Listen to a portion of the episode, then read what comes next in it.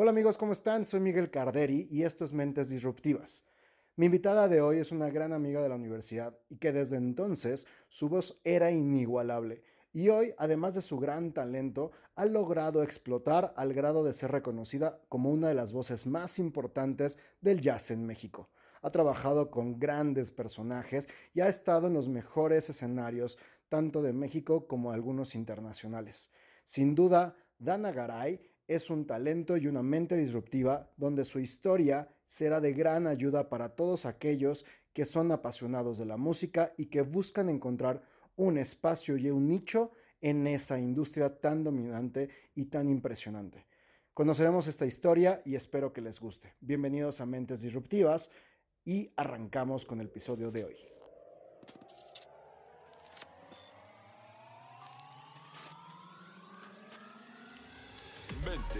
Disruptivas con Miguel Carderi. Bienvenidos amigos, mi nombre es Miguel Carderi y esto es Mentes Disruptivas. Entrevistas, invitados especiales y todos los temas más importantes que necesitas saber para innovar en tu empresa o negocio.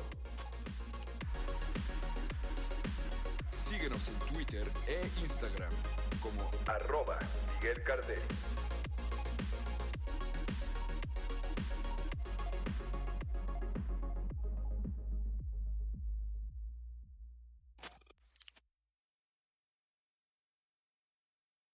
Amigos, ¿cómo están? Bienvenidos a un capítulo más de Mentes Disruptivas. Soy Miguel Carderi y hoy estoy muy contento. Ya sé que todas las semanas lo digo, pero es que hoy en específico me encanta tener a esta invitada. Es una gran amiga, desde la universidad nos conocemos y es una historia de éxito que tenemos que contar. Una cantante, eh, compositora y una voz que ha sido reconocida una de las mejores voces de jazz en México. Entonces, Dana Garay, muchísimas gracias por estar aquí con nosotros. ¿Cómo estás? Muchas gracias. Yo también estoy muy contenta porque la verdad, eh, pues la vida da muchas vueltas y siento que ya teníamos mucho rato sin encontrarnos en este camino de la vida, pero finalmente ahorita nos volvemos a encontrar, cada quien con, con un camino interesante que ha logrado. Y bueno, la verdad es que para mí la música ha sido mi salvación, ha sido mi manera de encontrarme a mí misma, ha sido eh, pues la manera de empoderarme como mujer, como ser humano y, me encanta, me encanta lo que hago y puedo decir que todos los días me voy a la cama y me duermo y digo, wow, hoy me salí con la mía. Eso está increíble. Ah, para la gente que, no te conozca, dime quién es Dana Garay. Bueno, pues eh, no, no, sé, no sé cómo, cómo describirme. Eh, tal vez puedo ser un poco breve para no eh, extender mucho la descripción. Soy, como bien decía, soy cantante de jazz soy compositora. Eh, tengo aproximadamente 20 años cantando en escenarios. Eh, la verdad es que empecé muy pequeña, desde, desde la secundaria más o menos empecé a, cantar, a presentarme en frente de la gente y me di cuenta que eso era mi pasión. desde los 15 años más o menos, yo ya me trepaba en un escenario y no sé, algo, algo sucedía ahí. Entonces me di cuenta que ese era mi camino.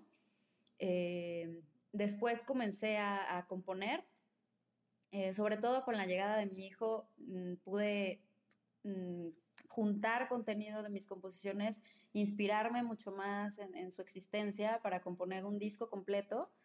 Y, bueno, este disco es el segundo disco que tengo. El primer disco es un tributo a Nat King Cole, que es muy tradicional, muy clásico, con músicos maravillosos. Es un pianista cubano que hizo algo así increíble con los arreglos.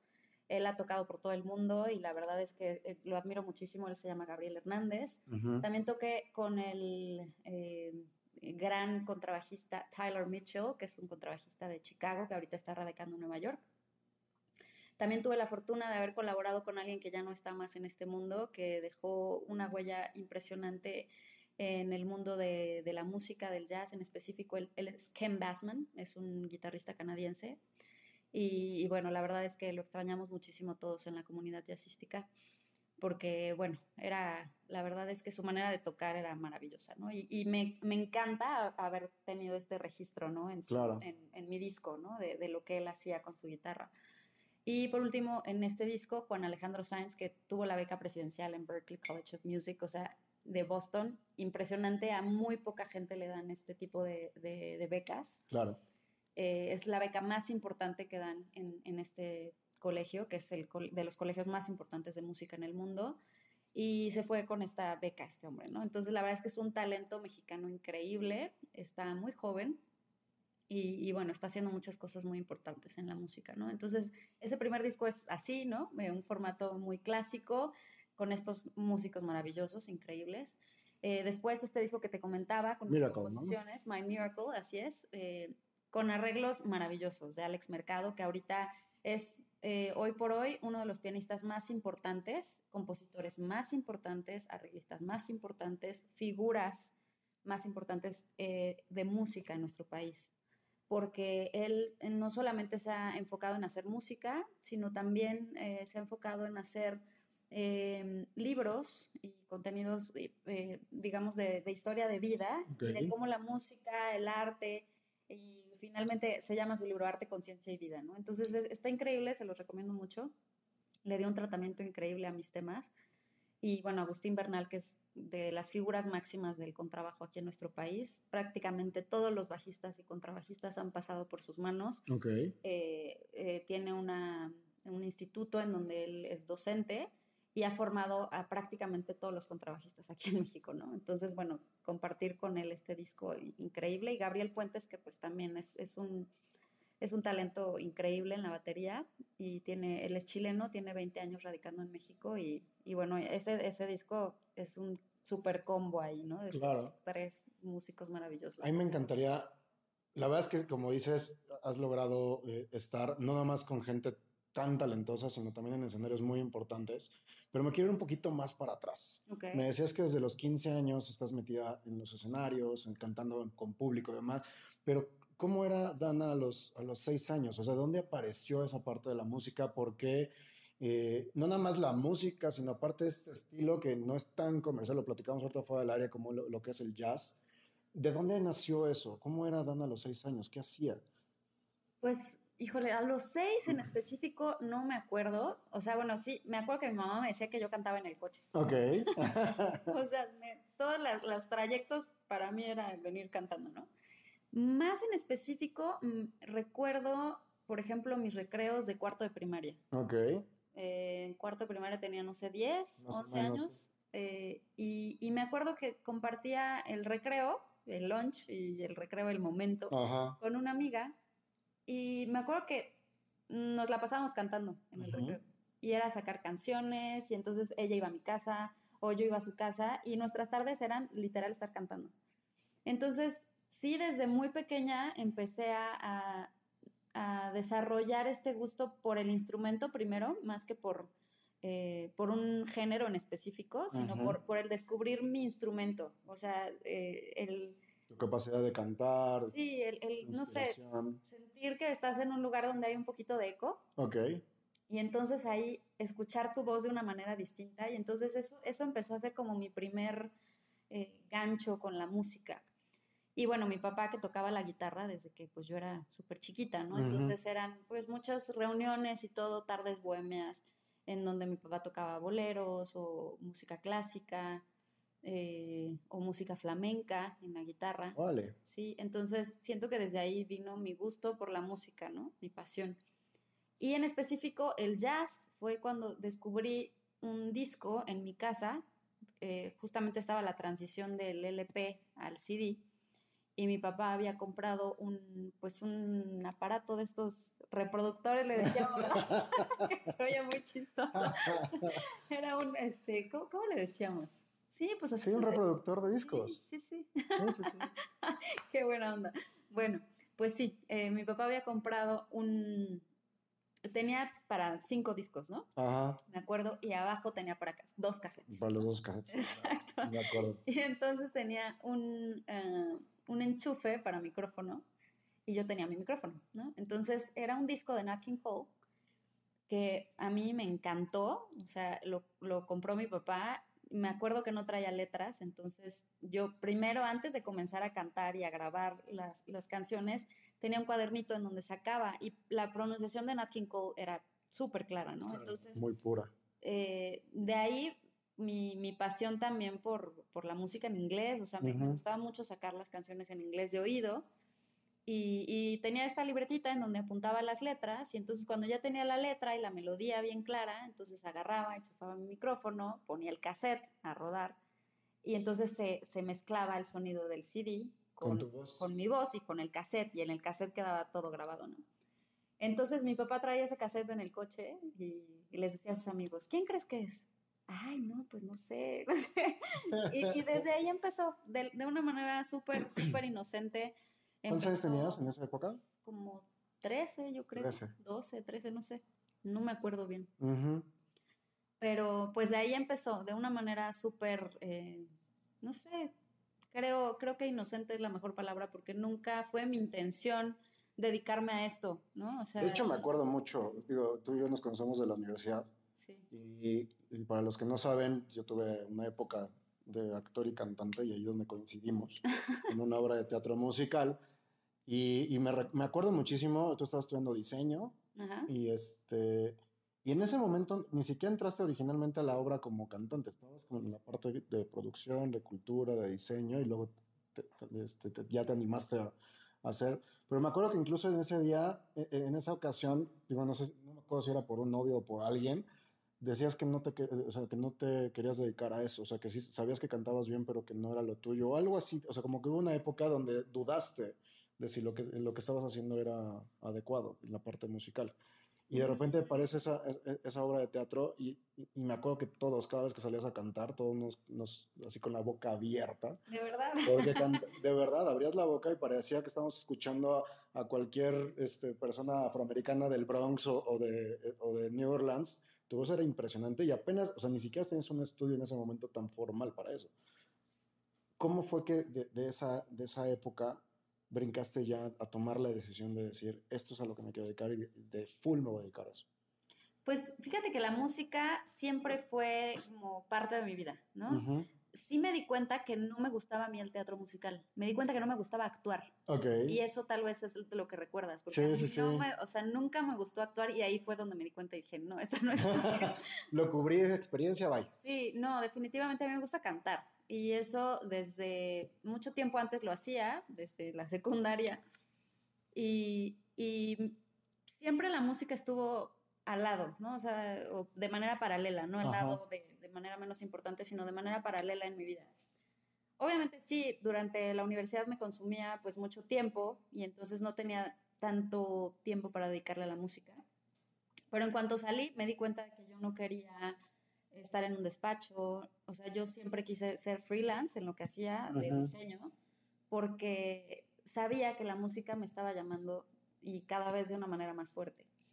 Entonces, eh, más o menos a los 21 años grabé un disco que era un disco de jazz eh, con unos músicos que conocí en un hotel ahí, este, estaban tocando en el lobby Ajá. y, y bueno, ellos eran unos señores mayores, la verdad, y, y- y yo no sabía, y, el, creo que mi problema era que yo no estaba actualizada en, en el sentido del jazz aquí en México. O sea, yo no sabía que se llamaba jazz. O sea, yo cantaba Nat King Cole, yo no sabía que eso, ese género era jazz, era parte de un movimiento. Y además, eh, no sabía que era un género que estaba evolucionando, que había evolucionado y que seguía evolucionando. ¿no? Ok. Entonces, y mucho menos sabía que estaba vivo aquí en este país, ¿no? Pensé que era algo que sucedía solamente en Estados Unidos y que se había quedado ahí en, en- en eso que yo había escuchado, ¿no? Claro. En estos arreglos antiguos, en estas voces antiguas. Y de repente me doy cuenta, con estos señores que conocí ahí, fui de no sé por qué manera fortuita a ese lobby y, y dije, wow, este género sigue vivo y está en México y yo quiero hacer algo con ellos. O sea, fue mi primer approach ¿no? al jazz, así, con, con músicos en vivo. Y yo dije, no se me van, ¿no? Entonces grabé un disco con ellos. Fue pues muy amateur porque en realidad no había arreglos, no había, eh, la grabación no fue tan profesional. Y, y ese disco jamás salió, o sea, fue para mi familia y... De hecho, yo lo tengo. No me digas Lo eso. tengo y lo tengo firmado. No inventes. Bueno, pues ese disco simplemente se vendía de manera casual, ¿no? Sí. Este, Es más, me, sí, me acuerdo, de hecho, este, de hecho lo tiene mi mamá, porque fuimos, y a ella le encantó mucho tu voz. Ok. Fuimos a la presentación aquí en Satélite. Ah, sí, fue en casa de un amigo. de un amigo, Precisamente este amigo era el que tocaba el piano Ah, ok. conmigo desde que yo tenía 15 años. Ok. ¿no? Y él era el pianista, o sea, de, de la banda y tocábamos de todo, además. Ujú. O sea, yo tenía mi bandita de garage y tocábamos de todo, ¿no? Pero a partir de este momento, de este disco, yo me empecé a dar cuenta de que esto era lo que me llamaba la atención, que me gustaba muchísimo y que además sentía que lo podía hacer bien, o sea, eh, sentía que a la gente le gustaba y entonces decidí eh, prepararme más y hacer un disco, pero que se pudiera lanzar bien, ¿no? A- a- al público y que... Y bueno, mi primer disco de, de solista, bueno, entre estos hay un disco ahí intermedio que salió al mercado, Con un grupo, ¿no? ah, con un grupo, sí. Ese disco se llamaba em, Forever and Ever Bossa and Jazz. Y en realidad esto era como un concepto de disco de catálogo, porque son Ujú. eh, discos que tienen más bien un concepto, que venden más bien un concepto que a un artista, pero la diferencia era que era vender también al artista, ¿no? Claro. Eh, Entonces, mm, pues en este disco nos fue muy bien. eh, se vendieron más de 15 mil copias y estuvo en un top de, de Mix Up y de Ujú. las tiendas de discos, que en ese entonces pues era muy buen negocio, ¿no? El, el asunto del disco todavía, ahorita ya el disco pues está quedando atrás. Y bueno, más bien está toda la parte del De streaming. streaming, y- Spotify. de Exactamente. Oye, nada más voy a hacerme una pausa, perdóname. ¿Cómo eh, para tu primer disco me dices, te encuentras a estos músicos, te das cuenta que el jazz está vivo? ¿Cómo fue esa negociación para convencer a esos, a esos músicos que grabaran algo contigo cuando pues en ese momento tú no eras nadie? Y ellos de alguna manera, en su nicho eso, pues ya tenían de alguna manera un tiempo. O sea, ¿cómo logras convencer a esas personas de que se junten contigo y que te ayuden a grabar ese disco? Pues simplemente ese día me subí a cantar y les gustó. Y entonces me dijeron, oye, está muy bien, hay que hacer algo. Y yo, sí, hay que hacer algo. Todo fue como química, ¿no? Ok. Entonces, eh, la verdad es que siento que todo se ha dado de manera... mm, siento que he tenido que tocar puertas, pero no le he tenido que rogar a nadie, ¿sabes? Porque creo que las puertas en donde tienes que llegar y rogar no son puertas en donde debas entrar. Ok. Y creo que eh, si, si tocas una puerta y te la abren con gusto, ahí es donde debes estar. Ok. Entonces, simplemente las cosas se han dado. Se han dado de manera muy linda. Me ha apoyado en mi carrera gente muy linda. Y, y con eso me quedo. Con esa, con esa experiencia y con, y con esas ganas de, sí, seguir tocando puertas, pero en donde me abran las puertas con, con el corazón y, gusto. y- y con gusto. Creo que, creo que uno no debe de, de suplicar nada, ni o sea, sim- simplemente siento que eso no es para ti, ¿no? Ok. Y aparece este, este disco de concepto, que como dices, te vol- ahí es donde realmente se empezó a dar a conocer un poquito más Dana, ¿no? ya Así en es. los festivales, como dices, en las ventas, pero ya, ya de manera un poquito más profesional. Ajá, así. ¿Cómo pasó esa experiencia para ti? O sea, ¿cómo fue esa experiencia? Porque me acuerdo que sí, estabas en las primeras listas de Mixup, pero también estabas en los mejores festivales de jazz en México. Sí, la verdad es que eh, afortunadamente gracias a, a este, a este primer material, algunos festivales nos empezaron a contactar porque habían visto nuestro disco en el top Ok. de, de Mix Up, por ejemplo, y entonces era así como, wow, o sea, va a venir este artista con nosotros a nuestro festival, ¿no? Ujú. Y, y nosotros más bien lo veíamos como, wow, vamos a ir a un festival importante, ¿no? Entonces, era, era una cuestión muy, muy, muy bonita porque siento que tanto ellos se sentían honrados con nuestra presencia como nosotros nos sentíamos honrados por las invitaciones, ¿no? Eh, este proyecto tenía un, un- un tiempo de vida, me sentí afortunada por haber formado parte de, pero eh, los, los integrantes no estábamos de acuerdo en varias cosas y, y simplemente eh, fue un capítulo que se cerró en mi vida, fue de manera voluntaria, yo lo quise así. Y, y bueno, mi siguiente proyecto fue mm, tratar de, de rescatar un poquito de donde salió mi interés por el jazz, ¿no? Y entonces el disco se llama From You to You.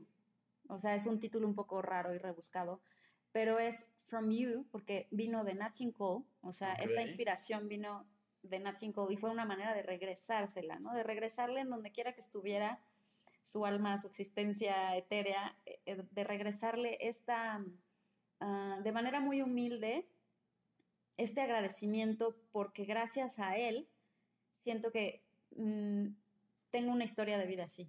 O sea, y, y, para mí por eso es muy importante tener un documento histórico grabado, o sea, un disco, por ejemplo, para mí es un testimonio de quién fuiste en esta vida, de quién eres, ¿no? O sea, es, el, el, tiempo ahí ya no existe, ¿no? Es quién eres, quién fuiste, quién serás, no sé, se vuelve, simplemente queda ahí plasmado. Y, y creo que es súper importante, vaya, él no sabe a cuánta gente influenció.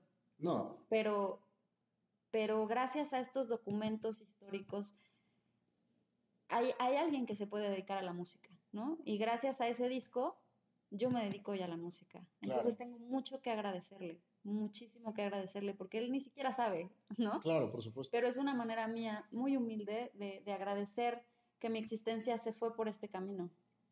Entonces, es, es, un título que a lo mejor no mucha gente entiende si no lo explico, ¿no? Es por supuesto. From You to You. Y, y, bueno, ya te comenté, los, los arreglos los hizo un pianista que, que la verdad es que ahorita muchos músicos lo siguen tocando y, y siguen siendo un reto estos arreglos, ¿no? Y, y, eso que pues tengo la fortuna de compartir escenario con músicos maravillosos, pero vaya, los, los arreglos son retadores. Les cuesta. ¿no? Sí, entonces, eh, pues es un disco que me gusta mucho, que siempre va a estar en mi corazón, porque es mi primer disco de solista eh, oficialmente, ¿no? Y, y, me siento muy afortunada de haber colaborado pues con figuras como Ken Bassman, que ahora ya no está. Claro. Pero está ahí. Pero ya ¿no? se quedó. Se quedó ahí y finalmente es lo que te digo, ¿no? El hecho de que nosotros podamos escribir un libro, grabar un disco, o no sé, hacer fotografía, pintar un cuadro, eso deja un testimonio de tu existencia, de tu paso por este planeta. Tener un tema de trascendencia, ¿no? Exactamente. Entonces, creo que para mí eh, eso, es, eso es muy importante, ¿no? O sea, y mi segundo disco, el, el que le hice a, a, mi hijo, es un legado en vida. En realidad es, es una manera de, de expresarle todo mi amor y, y, está ahí, se queda ahí. Porque ¿no? aparte es el primer disco donde ya pones música tuya, o sea, ya, ya las, las, composiciones son tuyas, ¿no? Así es. Y, y déjame decirte que es, eh, pues no sé si, no sé si el único disco, no, no me quiero aventurar a decirlo así, pero vaya, que yo sepa de, de una cantante mexicana de jazz, que son 12 temas totalmente eh, originales y compuestos en inglés. Es un poco extraño, porque digo, no sé quién más tenga y... y será cosa. Sí, sería cosa de, de, buscar y bueno, eso que estoy metida en el género y conozco a mis colegas, pero me parece que no hay un disco de temas originales, todos en inglés. Y no es porque lo haya querido hacer así, es que así fluyó. Okay. O sea, yo no quiero ir en contra de lo que sale de mí eh, en, en, el punto de vista de la composición. Y siento que hay sílabas eh, de repente en inglés que se adaptan un poco mejor a mis ideas melódicas, o sea, a mis células rítmicas y melódicas. Y siento que simplemente fluyen de repente ya completas las ideas y, y llegan incluso pedacitos de letra. Entonces uh -huh. no me gusta ir en contra de eso. Ahora estoy tratando de componer un poco en español, pero he de, he de admitir que me cuesta mucho más trabajo. Entonces, simplemente es dejar que fluya. O sea, no fue con la intención de, de, ay, quiero que sea en inglés. No, o sea, simplemente así fluyó y así lo quise hacer. Y, y, eso me gusta mucho de mi existencia también y de mi andar por la música, que creo que si algo he sido es ser auténtica. No me gusta tratar de ser alguien que no soy. Uh -huh. No me gusta tratar de aparentar algo que no tengo, que no, ¿no? Entonces, eh, siento que este disco es muy auténtico, muy auténtico y no, nunca fue mi intención que fuera diferente a lo demás que se esté haciendo aquí, simplemente para así mí. Salió y lo quisiste expresar lo, de esa manera. Eh, así es, así es, totalmente. ¿Crees que tenga que ver mucho el género este, en la parte del idioma? Digo, hay muchos géneros y creo que el jazz es uno de esos donde la lengua anglosajona como que se adapta, o sea, como que nació para ese tipo de género. Y cuando lo pones en español, si bien es, digo, lo, lo, he escuchado en tus discos, cuando cantas en inglés, como que la melodía es, es, un híbrido que ya está, nace así, y cuando lo oyes en español es de muy buena calidad, se, oye muy padre, pero como que algo le falta para, para ser perfecto como cuando se habla en inglés. ¿Tú crees que el género, digo, ese es mi, punto de vista, pero tú crees que tú que lo cantas es así? O sea, que hay géneros que para ciertos idiomas es. Sí. por ejemplo, en México la música vernácula la he escuchado en inglés y pues sí, tiene todos los instrumentos y tiene todo eso, pero le falta la esencia del, español. El idioma. Sí, yo creo que definitivamente, mira, el jazz es un género que definitivamente surgió en Estados Unidos es una de las aportaciones más importantes eh, de la música al mundo, eh, porque Estados Unidos no tiene una cultura propia en el sentido de como nosotros tenemos nuestros monumentos, eh, toda la, parte de las ruinas y la cultura maya, y ¿no? todo esto que tenemos nosotros tan rico en nuestro país y en otras culturas latinoamericanas y obviamente en Europa. Estados Unidos es un país de migrantes, entonces eh, la aportación creo que más importante de, Estados Unidos es precisamente esta, esta aportación a la música, que precisamente vino de los migrantes, ¿no? que vino de la gente africana que, llegaban en, los botes, en los, en los, barcos, y que además los vendían como esclavos. O sea, esta parte a mí me, me, sigue doliendo muchísimo, eh, la parte de la esclavitud, en cualquier eh, país y en cualquier época y todo pero como he investigado un poco más al respecto de, pues del surgimiento del blues y del jazz, y, eh, me, me, parte el corazón saber que, que, desmembraban a las familias, o sea, que vendían a un niño a este eh, patrón y a la mamá, o sea, imagínate eso, ¿no? O sea, ahora que eres padre tú, ¿no? Y sabes, o sea, y que llegue alguien y porque te ve diferente y, y entonces a ti... Y que toma decisiones de tu vida sin, que tú puedas claro, ¿no? Te vendo aquí y a tu hijo lo vendo allá y a tu esposa la vendo allá. Y, o sea, qué, qué, qué espanto, ¿no? O sea, entonces siento que todo este, este dolor y obviamente pues toda, toda, toda la, la trascendencia que tenían ya ellos y la herencia cultural rítmica de, de, de África, que, que, digo, había incluso en ese entonces eh, gente de Europa o, incluso de, América que quería transcribir los ritmos que se hacían en África y que les resultaba muy complicado porque eran ritmos pues totalmente diferentes a lo que habían escuchado. Entonces de repente llegan los esclavos y, empiezan a, antes, de hecho, tristemente se decía así, ¿no? Pero un, negro que no sabe cantar no sabe trabajar. Y, los negros acaban su, su, su dolor en los campos de cultivo.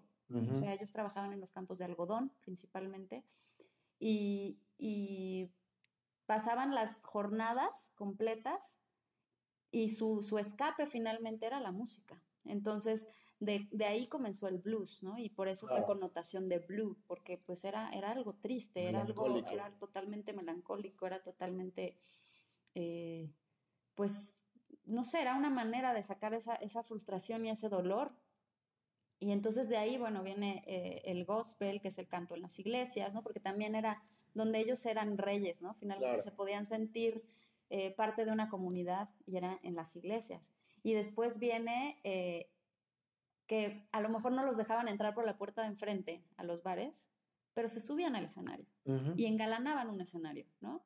Entraban por la puerta de atrás si tú quieres, pero, eran, eran, eran, los reyes del escenario, ¿no? Claro. Entonces empiezan todos estos eh, pues lugares en donde eh, le, dan oportunidad al género, que pues ya en, ese entonces era que entre blues y luego el ragtime, este, y luego el jazz, ¿no? Y luego todas estas eh, ramificaciones que se generan, ¿no? Y, y, que además, o sea, te puedo decir que toda la música moderna viene de ahí, porque de ahí vino el rock and roll y del rock and roll ya vino todo lo demás, ¿no? y el pop y el todo, ¿no? Pero curiosamente el jazz es un género que se vuelve a meter, o sea, es como si tuviera eh, en estas raíces del árbol, que donde está, donde está todos estos géneros como el blues, el, el soul, el jazz, o sea, bueno, el soul está un poco después, pero digamos que son hermanos, ¿no? Y, de repente en el pop y de repente en otros géneros y en, otras, en otros folclores, por así decirlo, de, muchos países como hindúes o lo que tú quieras, el jazz se vuelve a meter, se vuelve a insertar y entonces se vuelve a generar una propuesta en donde ahí precisamente está la evolución del jazz, porque es una necesidad, la improvisación es una necesidad.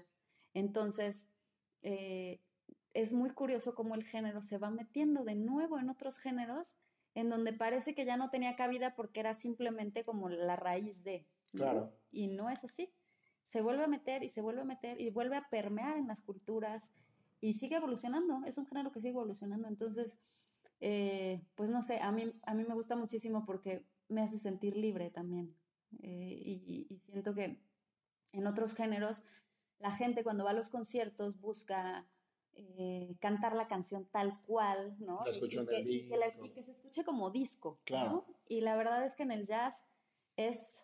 Pues su esencia es la improvisación. lo que sale en el momento y... Digo, los, los, los, los antiguos este, lugares, estos que comentabas de, de, blues en, en, en Nueva Orleans, en Nueva York, en Chicago, pues realmente la gente iba justamente a ver la improvisación. O sea, difícilmente era, más bien, prácticamente nunca, si no se grababa en esa noche como tocaban, nunca más la iban a, poder escuchar. No. Porque era único y creo que eso es justamente una de las fortalezas que tiene el jazz, que es único. Cada vez que se toca, a pesar que pareciera lo mismo, es, distinto. Así es. Y hoy creo que es un reto lo, eh, lo, que dices en este momento. O sea, cada vez que te subes al escenario, si bien tienes una melodía ya grabada y tienes una canción, pues creo que la, esencia no la pierdes. O sea, cada vez tocas algo distinto a pesar de que la, la base sea la misma. Claro, sí, o sea, obviamente hay una estructura y, bueno, ahí está que mucha gente dice, no, es que el jazz no se estudia, o no, no, no, o sea, no va por ahí. O sea, es un género que se tiene que estudiar demasiado. De hecho, son músicos muy estudiados y muy virtuosos, muy virtuosos, y tienen esta parte de la musicalidad, que es muy importante, pero también del virtuosismo, ¿no? Entonces, eh, mm, es como esta mezcla, ¿no? Esta mezcla eh, de, de, la educación, de la música clásica, que, que obviamente hay que estudiar mucho y hay que prepararse mucho, pero también está la parte de la libertad, ¿no? y, de, y, de, que cada, cada concierto es diferente y cada...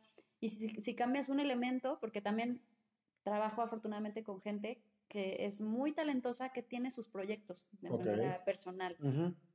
Entonces muchas veces no puede el mismo músico, ¿no? Entonces puede otro pero suena diferente, ¿no? Entonces siempre, sí, siempre un concierto va a sonar distinto, porque cada quien aporta algo diferente a la música. ¿Qué tan complicado es eso? Digo, en la vida así, así es la vida, ¿no? No importa, no importa dónde estés, si estás con las mismas personas, las pláticas son distintas, las situaciones son distintas, la parte emocional es distinta, la circunstancia en la que esté cada persona. ¿Qué tan complicado es mantener, por ejemplo, la calidad de cada concierto sabiendo perfectamente que la esencia o la base es la diferencia que va a tener ese concierto al anterior. Pues es que yo creo que ahí, ahí es como lo mismo que acabas de decir, creo que es la misma justificación, es como la vida misma. O sea, es, es simplemente cada día es diferente. Eh, una plática es distinta. Si tienes un buen conversador como tú lo eres, qué bien que estamos platicando, pues se va a generar una plática interesante y todo. Entonces es lo mismo. Si tienes buenos músicos, siempre va a haber una manera diferente de decir las cosas, pero siempre lo van a hacer con una calidad impresionante y lo van a hacer maravilloso, ¿no? Entonces, tengo la fortuna de trabajar con gente muy, muy talentosa, gente muy comprometida, gente que, que necesita a veces nada más eh, prácticamente un ensayo si tienen arreglos. Y si no hay arreglos, no es necesario ensayar. Porque todo el mundo ya lleva su background, ¿no? O sea, y simplemente pones el papel y sale. Y eso te lo juro, o sea, sale porque sale.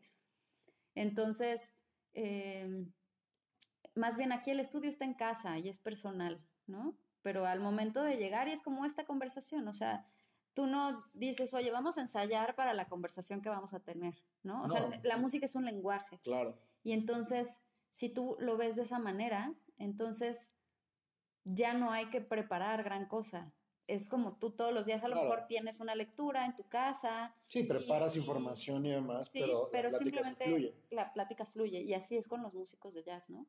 Eh, simplemente fluye. Fíjate que es, es, bien chistoso porque ahorita que mencionas de, de, de, esta plática, me ha tocado entrevistados que me dicen, oye, ¿no vas a mandar preguntas? O sea, para como saber qué me vas a dar o hacia dónde va la plática. Y algo que siempre les comento es que no es una entrevista formal, es una plática. Se hace cuenta que vamos a tomarnos un café y lo que salga vamos a grabarlo. Y no hay edición. O sea, y es algo que siempre como es que quiero que sea característico de este, podcast, es que no hay de que paré, me equivoqué, sino que si no, nos equivocamos es parte de la plática como si estuviéramos con cualquier persona. Y creo que justo lo que acabas de decir, en el jazz es la base. Como dices, a veces ni siquiera ensayaste, te dieron lo que tienes que tocar y como músico ya sabes lo que tienes que hacer. Sí. Y entonces eso, eso permite que no haya errores. Exacto. Porque los errores se vuelven parte del concierto o, o la parte de la presentación. Y eso está padrísimo. Como dices, hay gente que va a los conciertos y quiere escuchar el disco como lo escucha en su casa y si algo falla hasta lo critica. Y en el jazz de entrada sabes que es no vas a ir a escuchar, ajá, que es único y que lo que escuchaste en el disco también es único. Se grabó en ese momento y pasó en ese momento, pero no es lo mismo después. Claro. Y eso también le da una frescura a cada presentación que tienes. Sí, ¿no? sí, totalmente. La verdad es que es, es un género que me da mucha libertad. Em, no sé, por ejemplo, me ha pasado, bueno, hay que dividir como eh, este punto de, por ejemplo, cuando son arreglos, lo que te comentaba de- Sí, claro. de- del disco este que hice con Gabriel o con eh, mi segundo Cualquier disco, En realidad todos mis discos tienen arreglos. por supuesto. ¿no? Eh, pero si vamos a tocar estándares de jazz o incluso alguno de mis temas, pero sin arreglo, ahí es donde no se necesita el ensayo. A eso Claro. voy, porque se tiene un cifrado, hay una estructura, ¿no? Y, y esta estructura es la que los músicos siguen, ¿no? Entonces, a lo que voy es, hablando un poco de esta libertad con la que me gusta vivir el día a día, simplemente, si hoy canto en la noche y hoy amanecí con una canción en la cabeza que quiero cantar, busco en qué tono la tengo, me la prendo y pongo el, el papel, el cifrado, para que lo lean los músicos, imprimo cuatro copias, llego y la marco ese día y sale. Entonces, así de, así de libre me siento muchas veces. O sea, de repente hoy es así, oye, ¿qué vamos a tocar? Pues no sé, al rato vemos, ¿no? Ok. Lo que se me ocurra en el día, que se me antoja ir cantando, eso es lo que vamos a tocar, ¿no? Ok. Entonces, eso, eso le da mucha sorpresa a, a- a la vida, ¿no? Siento que, que, por ejemplo, una de las cosas, veo que traes ahí un tatuaje, ¿no? Ah, sí. Mm, los tatuajes me gusta verlos, ¿no? Mi esposo también tiene un tatuaje. Pero siento que yo no me haría uno por el simple motivo de que soy muy cambiante. O sea, no soy bipolar ni nada, pero soy muy Pero cambiante. evolucionas. Ajá, entonces siento que si yo me pongo algo, si me tatúo algo, el día de mañana, o bueno, no mañana, No- no sino vas a a lo mejor en un año, voy a decir, ay, es que me hubiera gustado que esto hubiera sido así, ¿no? Entonces, en ese sentido, eh, hablo de esta, de, esta, de esta libertad y de este cambio en mi cabeza, que de repente los moldes no me van mucho, ¿no? Entonces- ah, digo, ahorita que sacaste el tema del, del tatú, yo tengo pensado, pen- tenía pensado hacerme el tatú desde los 28.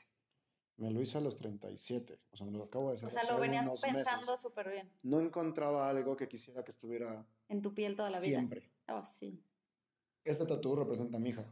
Wow. Y, y es el nombre de mi hija y tiene una- un contexto de una luna llena porque nació en luna llena, etc. Cuando nació mi hija, dije, esto sí es para toda la vida. Y fue por eso que te encontré eso. Pero fue por lo mismo que tú. O sea, yo no, yo lo que no quería en- la parte del tatu es tener algo permanente que no quisiera que fuera permanente. Exacto. Y Exacto. en eso coincido mucho contigo en esa parte, como el mundo es cambiante, piensas de manera distinta, el ser humano de manera natural cambia. Y, este, y eso, eso está padre, ¿no? Yo no pienso igual que hace cinco años, ni tú piensas. Tú sacaste, ahorita platicamos, tu primer disco experimento hace 15 años, 20 años, y hoy no tiene nada que ver esa calidad con la... Me, refiero a calidad no en cuanto a producción, sino la calidad de, de- tu expresión, de tu, de, tu presentación a lo que tienes hoy en tu último disco. Y eso eh, queda, tus discos quedan como tatús, quedan para toda la vida, Eso sí. pero se manejan, Eso sí. pero se ve la evolución de uno a otro, ¿no? Sí. de uno a otro. Sí, la verdad es que, eh, eh, fíjate que hablando un poquito de los discos, siento que cada disco ha sido muy diferente. Y ha sido porque yo también he cambiado, ¿no? O sea, no, yo no, mm, no pretendo que todos mis discos suenen un poco parecidos, ¿no? O sea, como, ah, bueno, está en este género y suena todo parecido, todo parecido. Más bien creo que, que mm, le he dado tiempo a cada disco de que, de que salga, de que se escuche, de que madure un poco, ¿no? O sea, como un buen vino. Y, y de que pase un tiempo razonable para hacer otro disco que tenga un concepto diferente y que me dé chance a mí también de cambiar un poco, ¿sabes? Como ser humano, como, como músico, como lo que tú quieras. Entonces, eh, del primero al segundo eh, eh, discos hay como mucha diferencia en el sentido que, bueno, el segundo son composiciones mías totalmente con arreglos de... con una intención específica, porque al final estabas inspirada por tu hijo. Claro, sí, una intención súper específica, ¿no? Y de ese al tercero, que es un disco en español, que como bien lo decías, ¿no? Es, es un disco súper diferente también. Sí, cañón. Súper diferente. Y me animé a hacerlo en español. La verdad es que no canto mucho en español. Eh, no porque no me guste mi idioma, amo mi idioma, pero creo que para ciertas cosas eh, hay que acomodar, ¿no? Y entonces eh, simplemente en la música y en el género que yo canto me ha acomodado más el inglés. Pero bueno, este, este tercer disco lo hice en colaboración con, con un músico maravilloso. Él es Oscar Estañaro. Oscar Estañaro es catedrático de College of Music, de Berkeley College of Music, de hace más de 20 años. También eh, ha colaborado con Paquito de Rivera por más de 20 años. Y bueno, Paquito de Rivera, para los que lo conocen, ahí pues es un, es un saxofonista, clarinetista impresionante que ha girado por todo el mundo, ¿no? Y, y, Oscar ha ganado varios Grammys junto con Paquito y además también tiene sus Grammys por otro lado, ¿no? Entonces, el hecho de tener a un este, multi eh, ganador de Grammy en mi disco, como el, como el líder del proyecto, pues siento que, que, es algo muy, muy importante y algo, que hay que decir, ¿no? Porque no es tan fácil ganar este tipo de premios y sobre todo eh, él que tiene, él es peruano y tiene radicando más de 20 años en Estados Unidos, pero no le ha sido fácil ganarse eso, eh, lugares. esos lugares, ¿no? Entonces la verdad es que creo que hay que decirlo porque es gente latina haciendo cosas muy importantes. Y, y bueno, toda la, la, sección rítmica también de, de, Paquito de Rivera está trabajando en el disco. Entonces es gente que de verdad está... En un nivel ya profesional internacional. Súper profesional a nivel internacional, o sea, que trabaja con los mejores músicos en los mejores escenarios del planeta. Y, y para mí es un orgullo poder presentar un disco con estas personas, ¿no? O sea, eh, Oscar Estañaro, que te comento, es el, el arreglista del disco y que además lleva mucho, o sea, él se ha dado cuenta de que la fórmula para que en otros países eh, funcione tu música es simplemente llevando eh, el orgullo latino, ¿no? Entonces, él me dijo, oye, es que tienes que cantar en español también, ¿no? Y le dije, creo que tienes razón. Y, y la verdad es que eh, quien me podía sacar de esta zona en la que yo estaba, de confort, por así decir, cantando en inglés y todo, pues era alguien como él, o sea, alguien que para mí significara una autoridad ¿no? Eh, musical en, algo. Entonces, siento que su manera de, de, aproximarse a la música y, y, al music business también, pues es muy importante, un consejo de alguien así, ¿no? Que, que, que ha triunfado tanto a nivel internacional. Entonces decidí eh, cantar en español. Todo este disco son boleros, el último disco que, que lancé, se llama, en 2018, se llama Cuenta conmigo.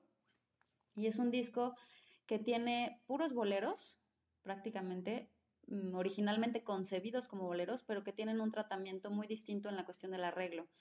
Eh, me refiero a que se van a ritmos latinos, eh, principalmente ritmos brasileños. Ok. Y, también por ahí hay un par de ritmos peruanos. Entonces, eh, pues es un disco que tiene mucha, mucha riqueza latina en ese sentido. O sea, tiene muchísimos estilos eh, como el andó, como el festejo peruanos, que son dos temas que tiene ahí un arreglo con, ese, con esos estilos, pero también tiene salsa y también tiene, eh, tiene bossa nova, que pues es Brasil, ¿no? Eh, también tiene un, un, ritmo que se llama afoxé, que también es brasileño. Que también es brasileño. Entonces vienen ritmos eh, demasiado ricos, ¿no? Y demasiado bailables y demasiado impregnados en nuestra cultura latinoamericana. Y, y, es un disco que también me gusta mucho, es un disco que está muy bien hecho, muy bien logrado, con unos arreglos maravillosos y, y, siento que es, es, un disco que también se queda ahí como un tatuaje, ¿no? Importante en mi carrera. Ahora estoy componiendo y busco hacer un disco también diferente, diferente a como estoy un poquito más ahorita, a lo que estoy más escuchando en este momento de mi vida, a lo que estoy sintiendo, a lo que estoy pensando. Y, y es un poco más, eh, eh, en el sentido de, de, composición, pues es un poco más casual en realidad. O sea, es como mi vida es ahorita en este momento. Okay. Es más casual, no tiene un motivo de inspiración en especial. Simplemente hay, hay una canción que se llama The Harvest, ¿no? La cosecha. Y, y, es porque se me ocurrió un ritmo que, se, que me resulta un poco africano. Ok.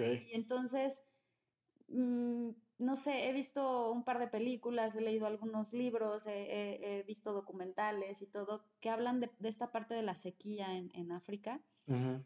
y, y, de cómo la gente está esperanzada que llueva, ¿no? A que, a que, a que cambie finalmente su, su ecosistema, que cambie que algo pase, ¿no? Uh -huh. O que llegue alguien a ayudar, ¿no? Y entonces la canción habla un poquito de esto, ¿no? Entonces son motivos de inspiración muy distintos, muy de la vida, muy... Claro. Y, y este disco viene así, no sé, no sé para cuándo vaya a salir, pero, pero ahí se está horneando. Oye, sé que tenemos un poquito del tiempo este, corto, no me quiero ir sin hacerte tres preguntas. La primera, ¿qué es lo que hace Dana antes de un concierto? O sea, ¿tienes algún ritual? ¿Tienes algo? O sea, ¿qué sucede horas antes de subirte al escenario? Uy. O igual, que tu, o igual que tu concierto es improvisado, cada vez lo haces distinto. Sí, no, no, no tengo un ritual. O sea, digo, mi ritual en ese sentido es arreglarme. Ajá. O sea, me gusta, me gusta pararme en un escenario y ser digna de ese escenario. Pero escuchas algo me antes, gusta... te relajas. No, no, no. Lo dejas fluir completamente. Sí. Qué padre. Sí, no, o sea, me, me arreglo. O sea, sí, me sí, arreglo, sí, me, me, me, peino, me, maquillo, eh, me pongo mis tacones, porque me encanta cantar con tacones. En uh -huh. la vida diaria no ando tanto con tacones, pero... Le das su, su pero lugar. Me, me, gusta darle su lugar al público y, al, y, a, y, y respetar el escenario en el que me subo. Me gusta respetar, porque se me hace que que es, que es, un, es un lugar mágico y especial, en el que claro. me puedo parar como me he visto ahorita, casual, o sea, de uh -huh. flats y de jeans, y, o sea, me gusta pararme bien, me gusta, me gusta arreglarme para, para mi público y para mi escenario. Muy bien. Pero no, ningún ritual específico. No, nada. Muy bien. Dos, hablábamos antes de la entrevista que, le, que todavía el jazz está tomando como algo cultural, como algo underground, que justamente como que falta que dé ese, ese, ese salto, algo, no, no quiero decirle comercial porque suena como, como demasiado genérico, pero a esa parte de difusión ma masiva. ¿Qué crees que tú puedas aportar o qué crees que hace falta para que dé este salto a, espectáculo, como le, tú, lo, tú lo decías anteriormente? ¿Qué le falta al jazz para, para hacer ese, ese tipo de shows? Ay, pues es que mira, esta pregunta hace tal vez un par de años o un poquito más, tal vez, unos cinco años. Creo que la respuesta era muy sencilla y era, pues se tiene que difundir más, ¿no? O sea, se tiene que, que llevar más a, a, la televisión, ¿no? Al radio. Uh -huh. Pero es que ahorita ya no sé, ¿sabes? Es algo tan complejo lo que está sucediendo ahorita.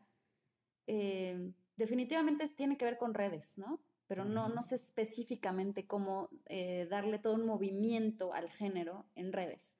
Porque aparte la difusión la has tenido, digo, no es mala onda, pero te han entrevistado personas bastante, bastante influyentes como Marreta de Baile, como Ricardo Rocha, he estado muchas veces en su programa, bueno, acabo de, yo no sabía, pero acabo de escuchar una entrevista para preparar esta, este podcast que estuviste con, con Armando Manzanero, Sí. O sea, difusión has tenido y, y no en cualquier lugar. O sea, Pero por eso te digo, es la difusión que, que eh, ya no sé si decir que es de grande, por eso te decía, eso es una respuesta que a lo mejor hace algunos años era la respuesta definitiva. Claro. La cosa es que ahorita obviamente sí, o sea, eh, me encanta que gente eh, líder de opinión me invite a sus programas y, y me encanta siempre compartir, pero siento que ya no es la única manera. No es que no sea la mejor, pero uh -huh. no es la única. ¿no? Definitivamente eh, eh, los medios masivos de comunicación eh, pues son los que le dan oportunidad a, a, cualquier cosa de que suceda y de que tenga importancia, ¿no? Claro. Pero ahorita la cuestión es que mucho contenido se está generando en redes sociales. Entonces, definitivamente, no sé, supongo que hacer una campaña de redes en donde al, al, al género se le dé un, un, un, levantón importante y sobre todo en nuestro país, ¿no? O sea, creo que eso sería ahorita ¿no? Y bueno, obviamente combinado con los medios claro. masivos de comunicación y, y, y, mis grandes amigos, porque la verdad es que puedo decir que, que varias de las personas que me han apoyado mm, y, y voy a lo mismo, es porque he tocado la puerta y porque me la han abierto con los brazos abiertos. Entonces, eh, mm, es gente que se ha vuelto mi amiga. O sea. Ricardo Rocha es mi amigo y yo sé que si le llamo y le digo, oye, necesito esto o necesito platicar algo en tu programa, sé que él me dice, ¿cuándo vienes? O sea, y nos hemos ido a comer y nos, o sea, vaya, somos amigos. Sergio Sarmiento también es un gran amigo. Eh, eh, Marta de Baile no tengo el gusto de conocerla tan personalmente, pero sí eh, tuve una entrevista por ahí con ella.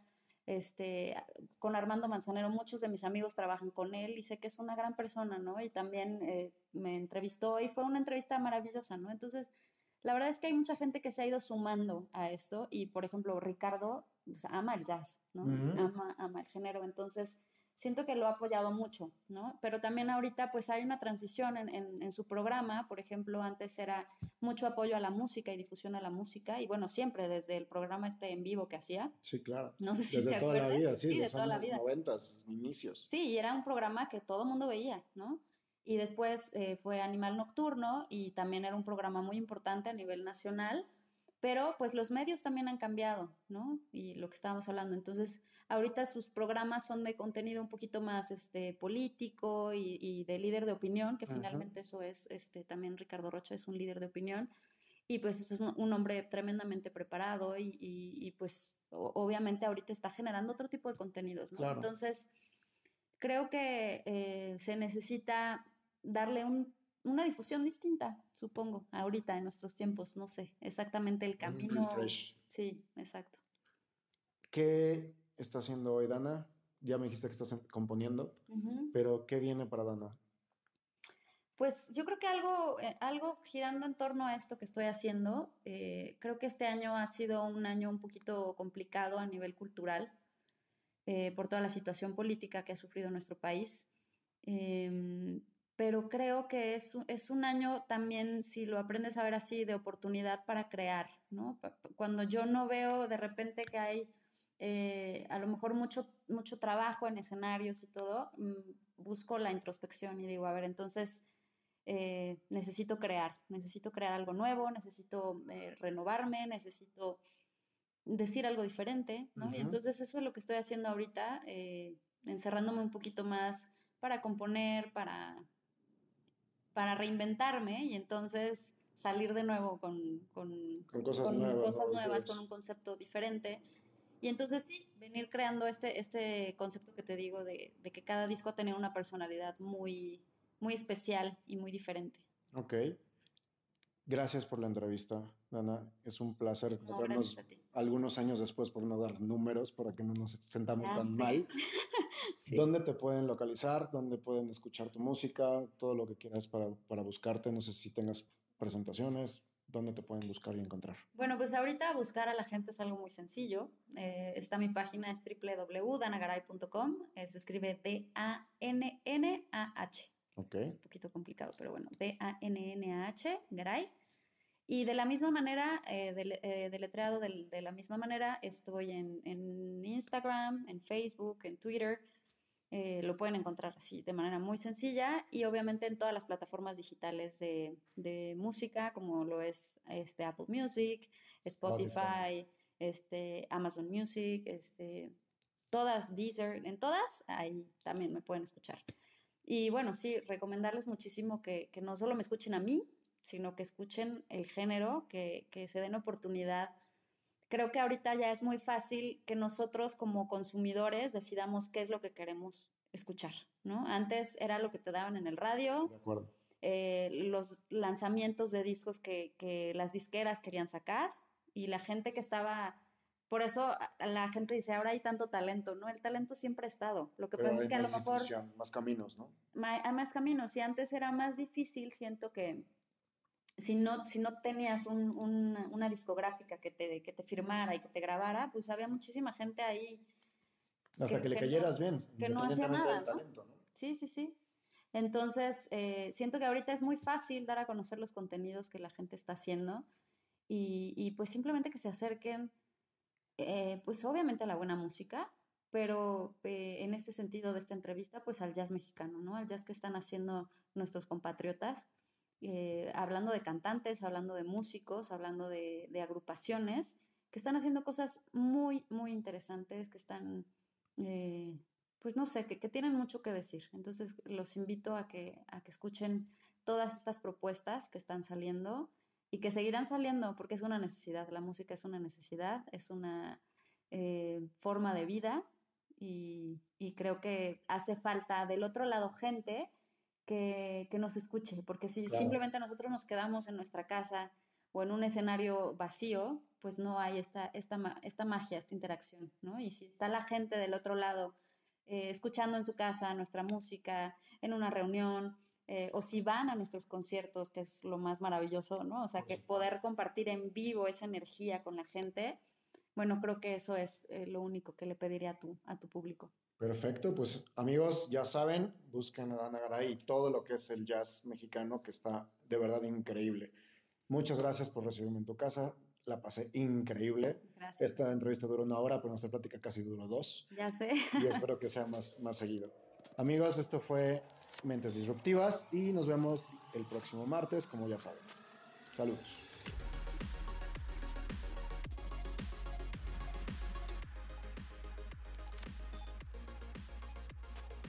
Amigos, espero que para ustedes haya sido tan agradable esta plática como para mí. Recuerden que tanto Dana como yo estaremos al pendiente de nuestras redes para saber qué les pareció y sus comentarios sobre esta historia. Los espero el próximo martes con un episodio más de Mentes Disruptivas.